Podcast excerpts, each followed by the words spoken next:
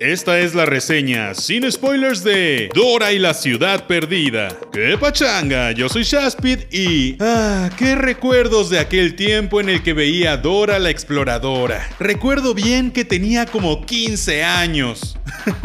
la verdad es que Dora la exploradora es un cartoon que salió más para la barra más infantil de Nickelodeon, llamada Nick Jr., que pasaba muy temprano ya que era pues para los niños preescolares. Sin embargo, para cuando salió Dora la Exploradora en 1999 ya tenía 9 años, así que de plano no me tocó. Y mucho menos fue de mi tiempo su primo Go Diego Go, que se estrenó en 2005, para cuando yo tenía 15 años. Aún así, debo confesar que sí llegué a ver varios episodios de Dora la Exploradora en Nickelodeon en aquellos días en los que no había clases ni nada que ver tan temprano entre semana. Me gustaba, a pesar de que por mi edad ya me parecía algo tonto. Go Diego Go también llegué a ver fragmentos cada que mis primos lo veían y cosas así, pero de ese sí vi mucho menos. Es bien sabido que Nickelodeon Movies y Paramount Pictures hacen películas horribles desde hace años, con un presupuesto demasiado pequeño para lo que quieren hacer y generalmente de cosas que arruinan nuestros recuerdos de infancia, como ha sido el caso de las tortugas ninja, un poco Bob Esponja, Avatar, el último maestro del aire y más. Sus más grandes aciertos fueron en la época dorada de los Nicktoons con las películas de los mismos Nicktoons como la primera película de Bob Esponja, la primera película de Arnold, la de los Thornberries o las tres películas de los Rugrats. Incluso cuando intentaban ser originales, en su mayoría no les iba bien. Obvio con sus excepciones. Es por eso que cuando pensamos en la combinación de estas productoras con el factor nostalgia de una serie para niños preescolares, que además es muy conocida por su tontez, y le sumamos que es una versión live action, lo más lógico sería pensar que esto sería un tremendo desastre. Pero, oh sorpresa, vaya gran inmensa sorpresa que me topé cuando vi esta película. Yo también pensaba, pero qué gran tontería de película estoy por ver. Dora la exploradora en el cine, por Dios, ¿a quién se le ocurre? Incluso ya me estaba preparando para hacer un video odiándola mucho al nivel de Emoji Movie. Pero la verdad es que me la pasé increíble es una película sumamente divertida, con un humor que cae muy bien y con elementos incluso de autoparodia. Y es que la movie es bastante consciente de que hay mucha burla por Dora la Exploradora en el mundo. Es consciente de que al ser una versión live action, el target no es necesariamente los niños preescolares. Es consciente incluso de que los que veían o veíamos la serie de niños, pues ya crecimos. Y eso es justamente lo que hace que esta película sea increíble. Tiene momentos extremadamente cómicos para que te burles junto con ellos de las tonterías de la serie. Cosas tipo, estoy buscando la montaña, ¿sabes dónde está la montaña? O momentos donde Dora ve directo a la y te enseñan idiomas, tipo, ¿puedes decir severa neurotoxicidad? Es genial, vemos a un personaje que no encaja en el mundo real y la película lo hace adrede. Tal cual es sacar al personaje animado a la realidad y me refiero a que ponen a un adolescente que habla con sus cosas, canta por todo y tiene una actitud muy enérgica y feliz todo el tiempo en un entorno normal de una preparatoria normal. Ese factor es sumamente cómico. Sin embargo, también puede tomarse como algo sumamente malo, pues pareciera que la película no se toma para nada en serio ni a sí misma ni a su personaje principal. Y es que después del primer acto, estas autorreferencias y momentos divertidos prácticamente desaparecen dejándonos con una aventura en serio. Es entonces cuando pensamos, ¿acaso es esta película una parodia? ¿Es una película que se burla de sí misma pero luego ya no? Y pues sí, es un tanto inconsistente si lo quieres ver así. Si estás sumergido en la idea cómica de la película, entonces el cast te va a encantar, pues es de las mejores cosas, además de que es muy latino y en estos tiempos cae muy bien ver eso. Tienen mucha química y cumplen perfecto con lo que tienen que hacer. Me encantó que incluso la chica que creíamos que iba a ser la Mean Girl, en realidad no lo fue y simplemente termina uniéndose a todos y cayendo muy bien, rompiendo completamente con el cliché y haciendo todo más ligero y digerible. Isabella Mauner se me hizo un gran descubrimiento como actriz desde que la vi en Familia al Instante y aquí lo hizo increíble, adoptando toda la esencia del personaje sin hacerlo lucir demasiado ridículo, y más bien cayendo bien y dando risa. Eugenio Derbez, la verdad, pocas veces me gusta su trabajo como actor, pero sin duda la comedia es lo suyo. Y es que si ya viste la película, sabrás que tenemos dos de su personaje. La primera siendo más cómica y divirtiendo muchísimo. La segunda, eh, no tanto, y hasta se siente como algo sumamente forzado. Supongo que ahí es donde notamos sus dotes de actuación, que fuera de la comedia no son muy buenos. Bueno, al ser una película altamente autoparódica y con una premisa no tan fuerte, pasa lo que supusimos. Es una película sumamente lineal y bastante predecible. No pasa mucho tiempo sin que Dora vuelva a la selva por razones absurdas, pero esta vez con sus amigos. Y si esta película fuera enteramente una parodia, esto no sería un problema, pero al ponerse muy en serio en ciertos momentos, pues puede verse todo esto muy inverosímil y tonto. Hay definitivamente momentos que pudieron omitirse, como por ejemplo ver a Botas hablar. Si ya habíamos establecido que él no hablaba, pues es un mono y en la vida real los monos no hablan, ¿por qué de pronto habla en un momento y luego ya no lo vuelve a hacer jamás? ¿Eso significa que Mochila y Mapa también hablan pero optan por no hacerlo? ¿O eran en serio sus imaginaciones de niña? ¿O todo esto solo se hizo por un chiste? ¿Por qué Diego no es igual de animado y caricaturesco como Dora siendo adolescente? ¿Es acaso porque él sí se fue a la ciudad y sí creció mentalmente a diferencia de Dora? Muchas dudas causadas por muchas incongruencias en el guion. Lo que sí es que debo aplaudir que tocaran el tema del bullying, aunque no creo que lo hicieran de la mejor manera, pero al menos ahí está el tema. Eso sí, no me malentiendas, puede que el guion de la película sea básicamente el mismo que el de muchas otras cosas en la historia del cine y la televisión. Puede que esté lleno de incongruencias, puede que no tenga bien planteado el tono y la línea que quieran llevar, y puede incluso que algunas actuaciones se sientan horribles, exceptuando obviamente la de los padres de Dora y Dora. Pero no cabe duda que la comedia es el fuerte aquí, que además esa comedia está muy bien dirigida y que es muy probable que te la pases muy bien en el cine. Sobre todo si además de la comedia cachas las referencias a la serie y te ríes de ellas. Todo esto que sí salió bien es gracias al director James Bovin, quien ya ha hecho algo de comedia como para saber el ritmo y la intención que debe llevar todo para dar risa. Él dirigió cosas como Alicia a través del espejo y Los Muppets 1 y 2. Sí, yo sé que no son grandes comedias, pero hey, tiene idea. Hay una escena con todos alucinando y es la más grande referencia al show original y es muy divertido de ver, aunque en mi opinión dura muy poco. En general se nota cañón el bajo presupuesto en el diseño de producción y sobre todo en el CGI de botas y de zorro. Y es incluso un poco incómodo de ver, pero pues al ser Nickelodeon Movies, la verdad ya me lo esperaba. Y es que la película en realidad es muy mala, seguramente ha sido fuertemente criticada y entiendo perfectamente por qué. Pero te aseguro que si no vas de gruñón al cine, te divertirás. Para mí fue una gran sorpresa lo bien que me la pasé y sobre todo te diré que el número musical al final me dejó muy feliz. Eso sí, si tienes niños pequeños o incluso grandes, muy probablemente les encante, así que tampoco te preocupes por eso. Pero bueno, cuéntame, ¿ya viste Dora y la ciudad perdida? ¿Qué te pareció? ¿Te divirtió? Déjame un comentario. Yo soy Shaspit. Gracias por escuchar esto en Spotify o en algún gestor de podcast y no olvides que puedes pasar a YouTube y suscribirte. Nos escuchamos la próxima vez. See.